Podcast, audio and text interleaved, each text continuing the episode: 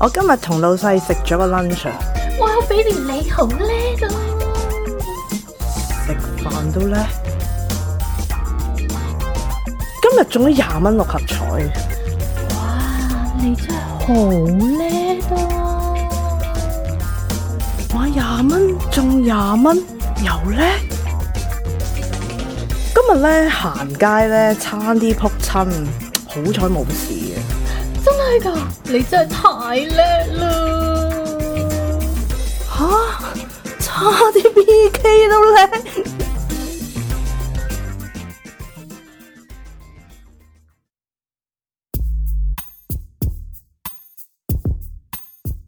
真正嘅男女技巧唔係咁嘅。想了解超高卓嘅戀愛溝通技巧，就要嚟溝通戀愛工作坊。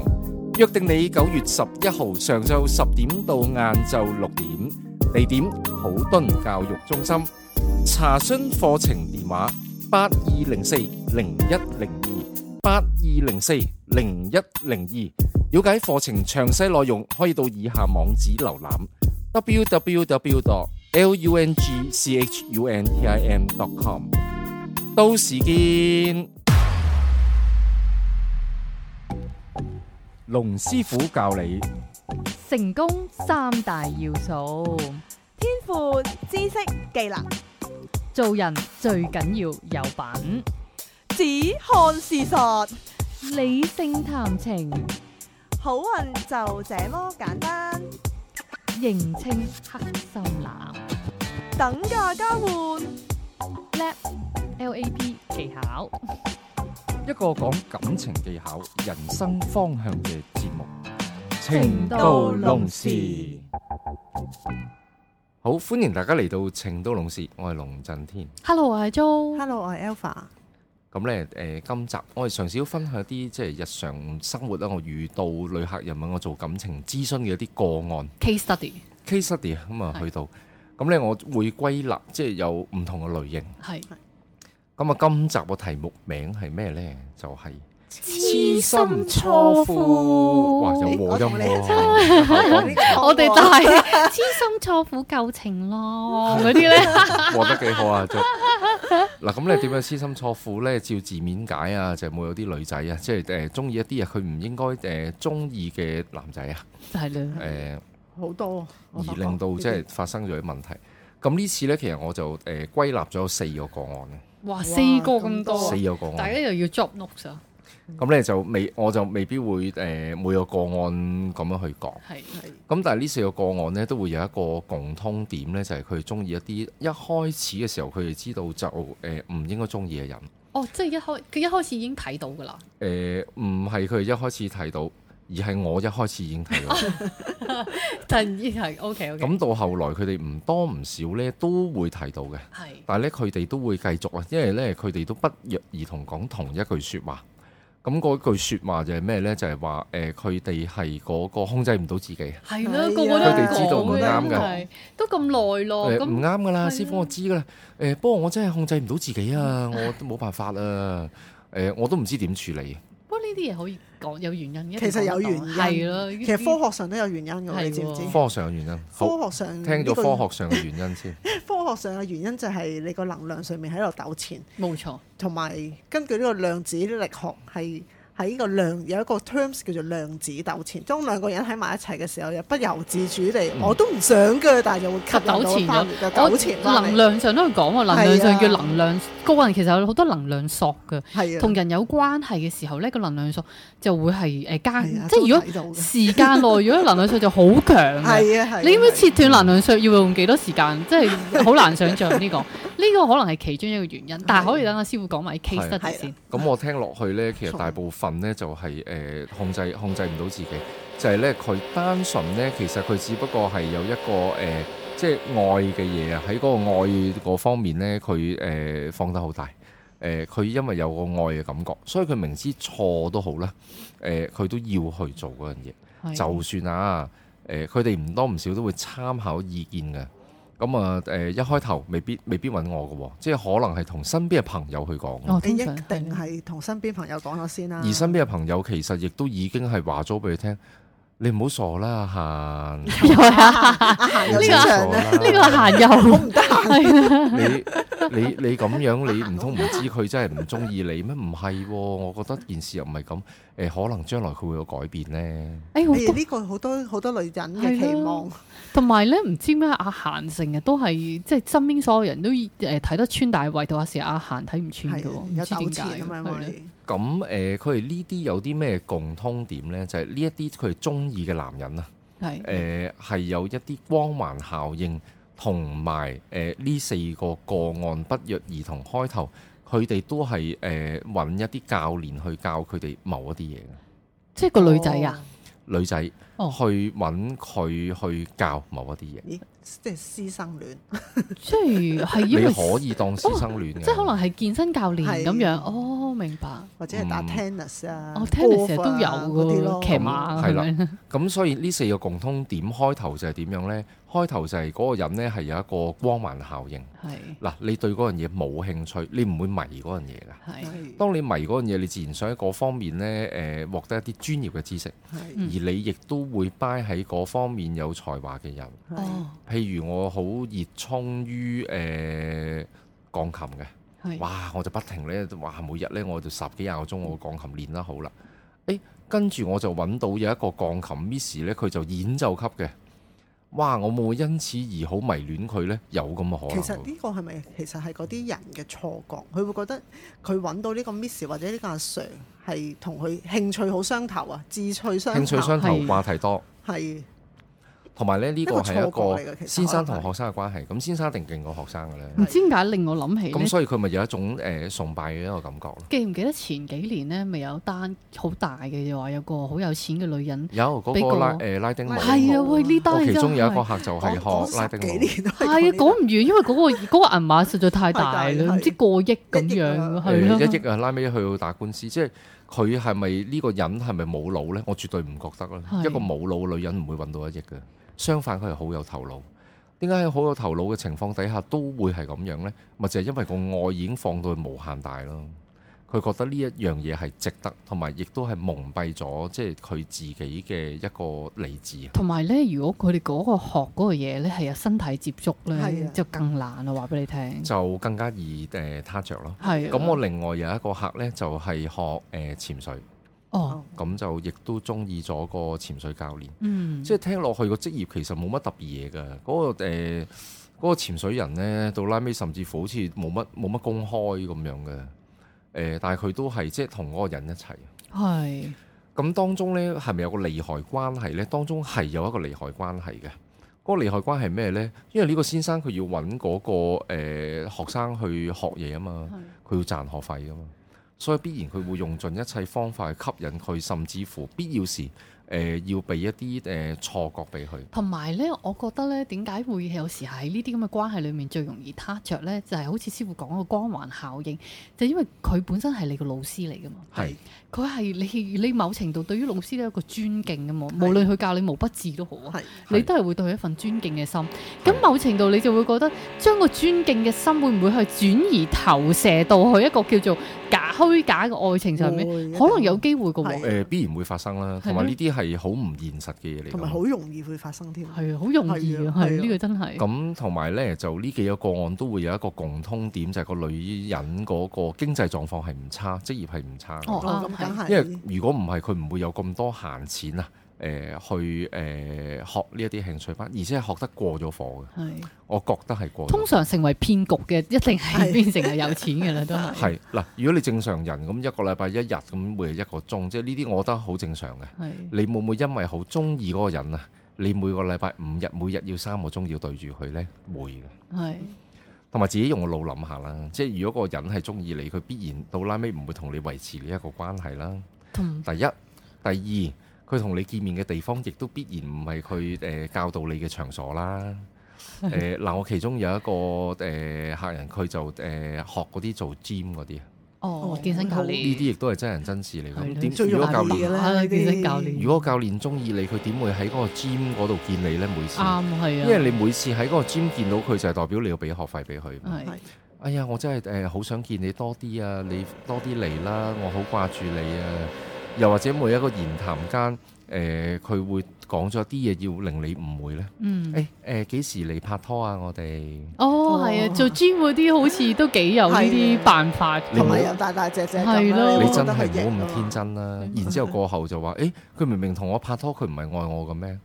你你已經一把年紀㗎啦，同埋佢哋可能係分鐘俾咗百幾萬會費係啊，啊俾咗啲絕對唔出奇。係啊，好多嘅呢啲。所以呢啲呢，我哋誒、呃一定要留意，即係誒嗱，如果你判斷即係咁係咪教練唔可以拍拖，咁梗係唔係啦？即係呢個亦都係常識啦。有好多人亦都斷章取義，急不及待又走出嚟啦。哇，師傅你係一竹篙扮一船人啊！你就話嗰啲誒教練啊，全部都唔係好人，梗係唔係咁嘅意思啦。如果你要睇，你要睇啊嗰個人佢實質佢要誒、呃、對你係做過啲乜嘢咯。嗯，誒、如果嗰個人同你拍拖，必然會每次都約你去佢上堂嘅地方，然之後你會俾錢佢啦。嗯啱。其實呢啲嘢呢，係某程度，即係如果嗰個老師係有心嘅話，係非常之容易製造一個假嘅幻係想啊俾個女人。係啊而個女人又係可能生活上係好空虛，簡單啲嚟講，佢係唔佢係唔佢唔佢唔得閒，佢就唔會走去學呢啲係。咯，而佢最就大嘅問題呢，誒、誒、我啲女客人呢，佢都會知道嘅，到拉尾佢係知道嗰個人係呃佢嘅，嗯即係其實根本都唔係中意佢，即係你話呃好多錢咁啊個別啦，有啲嘢真係俾人呃我錢，咁未必錢係最重要，但係唔會話誒、呃長期咁樣噶嘛，誒、呃嗯手勢都冇冇拖過你，咁點會話得就同佢拍拖啫？冇你你冇理由攞住支毛筆，佢又攞住支毛筆，你又覺得佢愛上你噶嘛？大家就相愛啦，佢對我就好好，即係佢言談間吸引你去上多啲堂啫。係咯，所以我覺得適當時候呢，誒、自己都要醒下嘅。誒、嗯另外一樣嘢呢，就係、嗰個錢銀呢，好緊要啦，係嗯必然唔可以俾人去呃你嘅錢，因為亦都會有一啲嘅誒教練，佢會係有計謀地去呃你錢嘅。同埋，如果佢問嘅錢啦，即係佢佢覺得啊，你要你要上呢啲做呢啲做乜嘢做乜嘢，其實去到有啲已經係唔合理嘅話咧，但係你冇噶啦，佢嗯如果哋你都入諗咗唔到入㗎嘛，咗局你知嘅女人啊係唔會係唔會知道乜嘢叫做唔合理 噶嘛。即係等於你仲要冇嚟佢哋啊學拉丁舞，先學過億㗎嘛，對於佢哋嚟講，當下個 moment 佢唔覺得自自己俾人呃噶嘛。咁係佢咁愛我，點啱會呃我啫？係啊係咪先過億都覺得冇乜所謂，咪係可能佢幾十億嘅係咯，咪係咯嗰一個億都唔係好好好差好遠。所以呢，所以呢個其實都會即係去到一個誒好、嚴重嘅問題，即係。嗯誒、呃大家要諗下啦，點解要誒、即係 highlight 呢啲嘢出嚟呢？因為呢，誒、有一啲個案呢，佢其實係浪費好多時間，即係數以年計，誒、長到三年、五年、七年都有嘅。其實呢啲開始就錯咗咯，就係咁你又浪費自己時間，你又覺得將來係同佢係好有希望，誒、嗯然之後到拉尾自己係得個吉。係咁我亦都有一個個案呢，就係、誒、學啦，一學嗰三年啦，跟住呢個男仔呢，就好似冇事發生咁樣喎。誒、哎你誒、我而家要拍拖啦，你誒唔好花咁多時間嚟上我堂啦，我都上唔到咁多堂啊。咁你用個腦諗下啦，即係嗰個人點解會無端端咁同你講啫？你係佢學生啫嘛。係咯，我去嗱，我有學鋼琴啊，我學誒、呃唱歌啦。會唔會突然之間嗰個阿 Sir 同我講：你唔好嚟咁多啦，師傅，我而家要拍拖 啦。我嚟嚟咩咁多啫？其實咪都係即係佢你聽會令人莫名其妙係噶嘛咯。，咁其實就係話俾嗰個人聽，就係佢而家拍拖，即係中間已經可以解碼㗎啦係咯。第一，佢而家拍拖嗰個人，嗰、個對象必然亦都係佢嘅學生啦。如果唔係，使乜咁樣同你講呢？嗯第二，必然就係你而家去嘅時間係太過多 啦，你每就係一日一個禮拜去啊五日，每日去六個鐘呢，而叫你少啲啦，即係佢揾夠就 O K 啦，每一個禮拜你嚟兩日就 O K 啦係。啦，泵夠你水啦。第三，會唔會同一時間嗰個女仔亦都會知道佢身邊有好多女仔去纏繞佢啊？而係你係其中一個，哦，咁呢事情其實係好明白、好清楚話俾你聽㗎。啊嗯，你都唔需要誒、覺得好奇怪，咦？點解佢會咁樣講佢咧？即係晴天呢個時候就霹自己都靂咯咪真係知啊，係啦。係咯，咁呢啲都係誒誒，我個客人其實就好唔開心，Ừ. 嗯，因為過去幾年呢，佢對嗰個人呢，必然係好唔開誒心真係好好即係，嗰個感情嗯我聽落真係好好，都好 hurt 嘅，我覺得。即係係會令到嗰個男人個屋企啊誒有好多佢送嘅禮物。Ừ. 嗯，誒、呃即係每次見面都會有啲禮物俾佢，每次對佢好好嘅，即係係呃每次我個男人都誒、餐餐都係食快餐店嘅，會對佢好啲。哇！真係唔差，我聽落去，我我我都想去每個禮拜嚟見我一次喎。 燉下好似啲咁頭先啱嘅啱講完都花覺得幾膠好啊、係鮑魚啊、鮑參翅肚熬個湯啊，哇！我聽落去，其實我啲口呢水就滴落嚟即係啦雖。然個女人都係嗯有啲好有明顯有問題，其實個男人都係攞着數咯，好好明顯㗎啦係咁啦我誒咁如果即係身為一個男人，你對我好，我點解唔受啫？係咪係先咁？啊咪唔通你講你以後冇咦幫我，佢係我係你對老師嚟佢嘅咁哦係係咯對個男人有一個控訴，樣，即係佢話：咦，點解男人係誒咁衰嘅？嗯，嗯，我話係啊，男人就係咁衰噶啦。 你年紀都唔細噶啦， 即係你唔係話十零歲喎。你十零歲講呢句嘢，我可以話俾你聽。嗯正如就係話啱出嚟社會做事喺 pantry 有個男同事同自己傾偈，以為個男仔中意佢。誒、嗯我可以理解嘅。係啦，呢啲嗯但如果喺嗰、個誒、誒事業上咁成功，經濟方面都有基礎啦，係。而到而家先至明白呢樣嘢，誒、會唔會係遲咗啲呢？其實我諗咧，年紀大同埋愛情閲歷係啊真係冇關係。有係啊啲女年紀大嘅女誒人係都啊會，係啊係你啊，睇我哋嘅以前嗰個有好有錢嘅女係人，係咯，即係阿小甜甜，係係咯，真係冇關係冇嘅。關事業係佢都知當中㗎，但係佢冇所謂，即係佢係樂在其中，佢又覺得開心，佢又俾得起。有等價交換就咁都冇 OK 乜問題所啦謂係啊！啊我覺得你如果你覺得你用錢或者係你去上嗰啲堂令到你開心係冇所謂嘅，嗯但係就不能夠放太多感情落去同埋係一咯我覺個得唔唔真實嘅感情咯，係啊直，頭係係咁我即係另你唔外好一期望個開花結果就，我覺得冇問題係嘅。啊你去繼續上佢堂，冇錯。係啊佢繼續都可以氹到你開心嘅。其實我覺得錢唔係一個問題係啦，啦，係我咪哋先？咁話，但係事實上又必然唔係咁咯。咁我另外一個客呢，佢就誒、呃去學潛水啦。咁我潛水教練當然出咗好多術誒、呃去氹佢。咁啊前後交往咗都係大概三年嘅時間。係真係交往定係上堂啊？誒、其實就係呃佢拍拖咯，其實亦都冇任何嘅身體接觸，誒、哦，但係點為之叫拍拖啊？佢哋講嗰個令到嗰個女仔覺得自己拍緊拖咯。哦，哇啊勁，baby 有喎冇呢個掛住我啊？誒、我哋幾時又誒出嚟見面啦？啊即係語言上嘅嘢啦，淨誒、係呃類似係咁嘅嘢啦。哦嗱咁咧就誒、好啦，到拉尾咧就嗰、個誒嗰、個潛水教練其實會講咗好多嘢， ，OK，係即係當中會涉及有啲誒、即係自己嘅剖白、內心剖白，佢好受㗎。嗯誒、哇！你就誒、對我講呢啲嘢，哇！我就動我真情啦，即係我一嗯生我都要跟隨你，雖則手勢都未拖過。好啦，然之後佢就覺得男人係好賤，嗯嗯係點解呢？因為有一日佢無意中誒、呃見到呢個教練個手機放咗喺台面。係而呢個教練啱啱咧就唔知行開去咗洗手間定點樣，佢就咧好奇心驅使底下，佢就攞咗個手機嚟睇佢啦。竟然睇人哋手機，然之後佢發覺其實佢都數唔到啊，係無數嘅學生佢係講同一樣嘢嘅，點解？點哦解你同我講啲嘢係但 copy 係 and 點？我 paste 嚟哋但係嘅？點解而家啲人呢啲手機呢冇落密碼咁樣咁容易睇到嘅？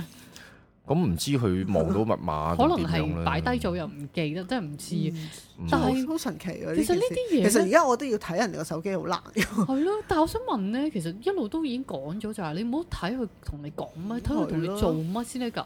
佢講咁就十好似萬咩年，都佢手都冇做冇過拖咯你，你就當係拍拖，我覺得同埋咧，佢係會有共通點嘅喎。誒，佢哋成日就真係啊假約出嚟要行街睇戲食飯嗰啲咧，嗯其實全部都係個女仔俾嘅，哦即係個教練係絕對唔唔會俾嘅喎。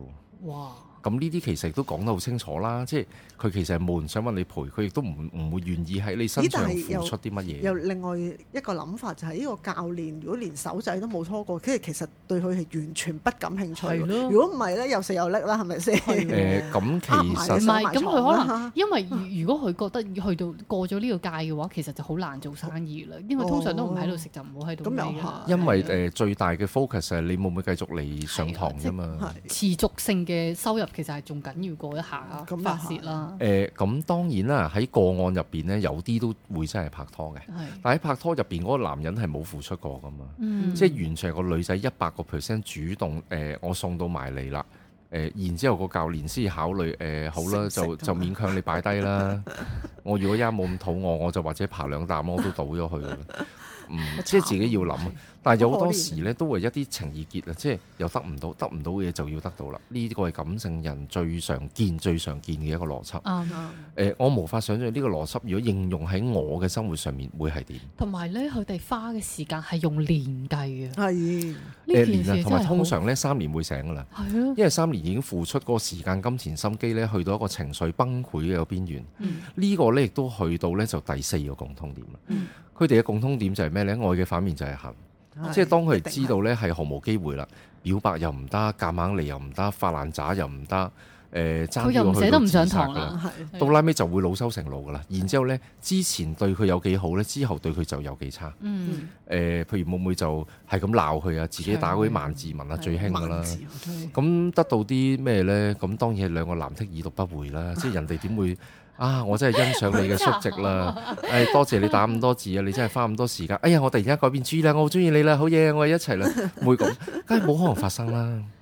誒、同埋呢，全部嘅女仔，全部嘅女仔個年齡層呢，都係三十五歲或者以上。哦嗯係喎，呢誒、個好似多共通點，我哋係真係好值得去留意呢個嘅年齡好似都係有啲唔界，係因有為啲碼可以因為界又下開始誒，即係好想結婚啊嘛！呢一個係年齡層，但又未佢哋都冇諗結婚㗎啦哎係，啊啊嗰個位冇又諗到咁係遠，啦嗰個位係諗誒，佢承認我係女朋友，我已經好開心㗎啦。係啦，嗯個要求低咗好多啦，其實 誒，但係去到拉尾都係誒，都係實現唔到咯。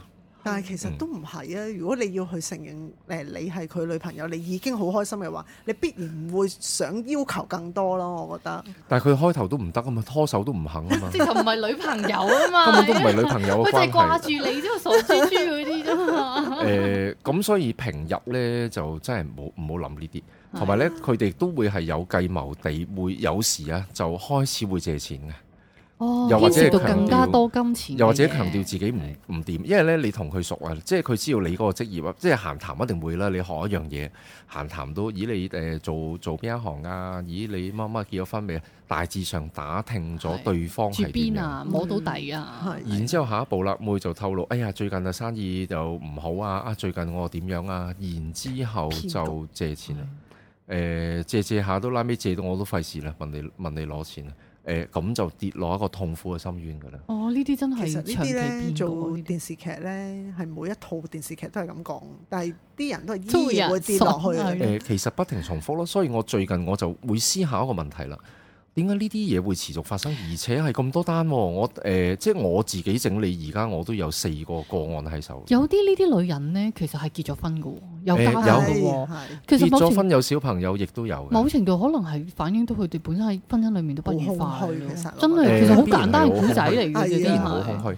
係咯，咁呢個亦都去到另外一個誒、思維嘅重點呢，就係佢哋空虛得嚟呢，佢哋唔會隨便揾一個誒、新超記茶餐廳侍應拍拖嘅，係佢哋都想揾一個佢 buy 嘅人。何謂 buy 嘅人呢？必然就係、尊敬佢咯渴求嗰方面嘅知識，而嗯係可以獲得嗰方面知識嘅人，係咁所以必然就係佢學嘢嗰個對象啦，嗰、個呃先生嗯啦，或者係嗰個教練啦，必然就係成為佢佢哋嗰個對象。因為其實我我諗佢哋唔係太多生活方面可以有呢啲人可以俾到佢哋有咁嘅期望啊嘛。誒、呃生活上面少，同埋佢哋係都咯唔會有主動咩網上交友啊、外街撩男仔啊，誒冇噶啦，過咗個階段噶啦已經，嗯所以就一定都要有啲 referral，要了解嗰個人先至會同佢發展一啲關係咁樣。我諗咧，佢哋開始嘅時候從來都冇諗住話要同佢談戀愛嘅，但係只不過呢啲男性嘅假有先生係啊都係太有手段啦係，啊真係你出面撞到幾個你就你就陰公啦，係真係，即係靠手段又即係同你氹多你兩嘴，尤其是其實要氹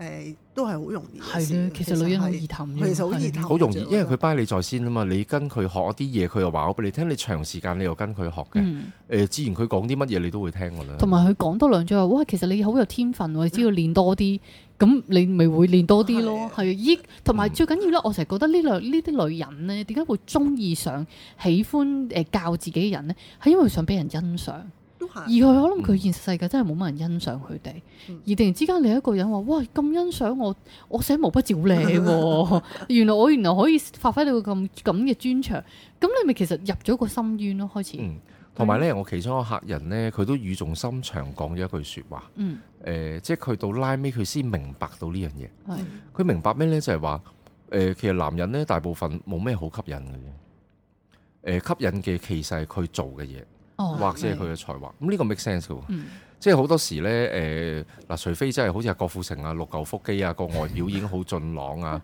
但係呢啲男仔佔嘅 portion 好少嘅。係大部分人呢，你街見到佢呢，就算一個可能係開腦嘅專科醫生都好啦，唔，你街見到佢真係其貌不揚啊。係完啊，全好多人你個唔知樣普通嘅誒、啫，係啊，啊咦！但係如果熟悉熟悉佢嘅人因為啦，我就靚覺得佢個靚仔學都買問喺嗰度啦。 誒、自然就誒、會 buy 佢。嗯，嗯，咁誒呢一啲咧，大家都誒、可以參考咯。係大眼識嗯人啊，真係要，好，咁咧就誒、呃、經過呢一集，我都希望大家可以即係知道喺嗰個感情上咧，必然係嘅，有幾個準則咧要遵守。第一樣咧就誒唔好浪費自己嘅時間，女人最唔能夠浪費咧就係、誒、青春。所以你必然咧，你係喺你青春嘅時間能力範圍以內，你必然要揾到一個穩定嘅感情，嗯揾、到一個真係值得同佢一齊嘅人。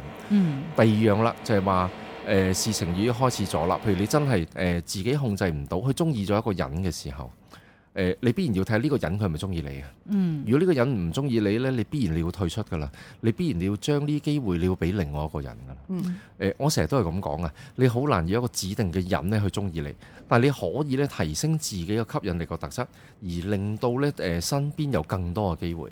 嗯。咁咧呢個時候咧就要誒誒、轉移你嘅目標啦，會唔會去中意誒另外一啲人啦？係咁誒、呃最後一樣啦，亦都係最重要一樣就誒唔好誒浪費你嗰個時間咯。嗯而呢個咪即係第一樣咯。係啊，講講到係咯，佢真係我都想講，咪真係浪費時間。時間真係好時緊要間咪即係即即係係代表呢個事樣嘢真係好重要即咯。係其實係誒啊講成集就係時間時間時間時間，係啊同埋千祈就唔好浪費時誒間。係啦，同埋唔好付出喺一啲誒、呃、錯誤嘅地方。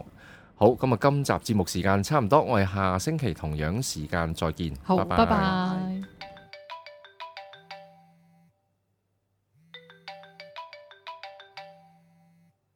喂喂，點啊？ 係啊，個節目做完噶啦。哦，你想揾龍師傅睇一生運程啊？揾佢好簡單啫。請你記低以下所需號碼：八二零四零一零二，又或者 email 去 info at masters dot com dot hk。留意個 masters 係有 s 㗎。